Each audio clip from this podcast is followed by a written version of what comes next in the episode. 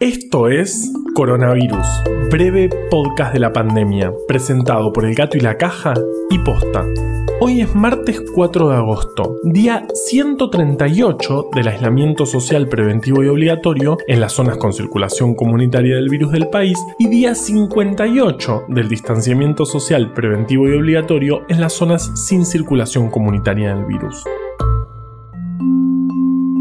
Bueno, parece que así como hay una asociación de amantes de las palomas, también hay todo un mundo de información acerca del sutil arte de ahuyentarlas. Estuve haciendo una muy seria investigación al respecto y según pude ver en la primera página de resultados de Google, los remedios principales son tres un gel que hay que comprar y aplicar, pero como las palomas ya están en mi balcón no me parece tan buena idea. La otra es una estatua de halcón o búho o algún pajarraco bien grande.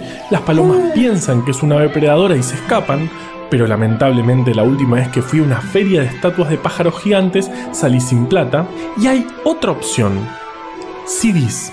Para los más jóvenes son unos discos de 12 centímetros donde mi generación grababa música, películas y archivos. Al parecer, la luz que reflejan confunde y ahuyenta a las palomas, que me las imagino más tangueras y amantes de los vinilos. Así que llegó la hora de desempolvar la discografía completa de Virus. Yo sabía que un día me iba a servir para algo.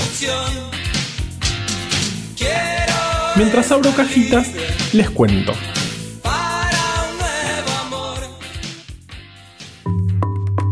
En Argentina ayer se confirmaron 4.824 casos, el 87,2% en el AMBA, el 2,8% en Córdoba y el 2,1% en Jujuy. En total tenemos 206.743 casos confirmados. En la última semana el promedio fue de 5.618 infectados por día fallecieron 3.863 personas, 202 más que ayer, y en terapia intensiva por COVID hay 28 internados nuevos, que suman ya 1.150. La positividad sigue alta, en 47%. Pero miremos Chaco, que hace unas semanas estaba en una situación complicada. Ayer reportó solo 31 casos con una positividad en sus testeos del 16%, lo que muestra que se puede salir. Hace un tiempo hablamos de las montañas rusas y de que muchas veces esta pandemia nos pone a nosotros en una especie de montaña rusa emocional y ayer fue un re buen ejemplo de eso.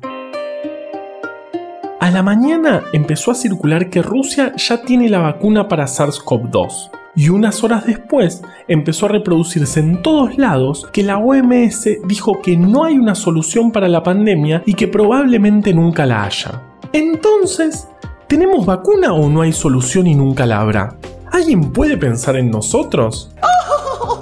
¿Alguien quiere pensar en los niños, por favor? ¿Qué clase de ejemplo estamos dando? Bueno, vamos por partes. Rusia anunció que la vacuna que están probando una de las más de 165 candidatos que hay en el mundo, había generado buena respuesta inmune en los pacientes en las que se probó y que va a comenzar a administrar masivamente la vacuna en poco tiempo. Pero a lo que se refieren cuando dicen administrar masivamente es a la famosa fase 3, Round 3, cuando se prueba si efectivamente la vacuna protege contra la infección.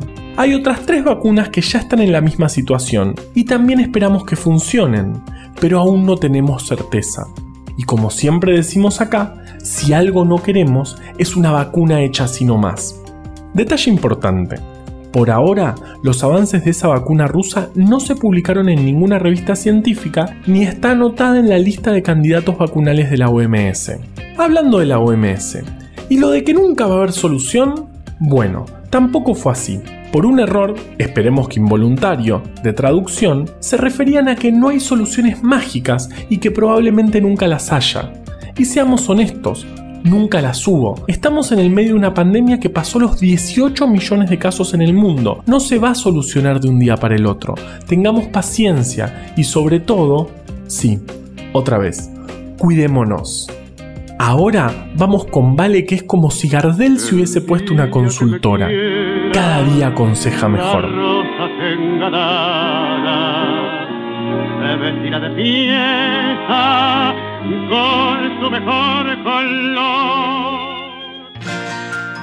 Esta es la Semana Mundial de la Lactancia Materna. Hasta este momento no se detectó la transmisión de COVID-19 a través de leche materna ni de la lactancia. Y de hecho, frente a casos confirmados de coronavirus, no debe interrumpirse. La recomendación es lavarse las manos y colocarse un barbijo previo a amamantar. La lactancia materna es un derecho y los espacios de trabajo deben tener lugares para ejercerlo como corresponde. Ahora que lo pienso, no sé si va a funcionar lo de los CDs. Las aves son muy buenas volando. Bueno, casi todas. Los pingüinos no pueden y las gallinas son más bien chistosas. Pero las aves migratorias vuelan miles de kilómetros sin desorientarse. No sé si la luz de un CD las podrá confundir. Ahora que lo pienso, las aves vuelan tan grandes distancias que un individuo puede estar en distintos continentes a lo largo de su vida, algo único en los animales terrestres. Bueno, único hasta que los humanos nos pusimos a viajar por el mundo en aviones, cosa que le vino muy bien. ¿Saben a quién? Sí, a los patógenos. Además, no quiero perder los CDs. Acabo de poner agujero interior y es un discazo. Hay que salir del agujero interior. Y todavía me funciona el reproductor. Ya van a ver, palomas, esto no termina acá.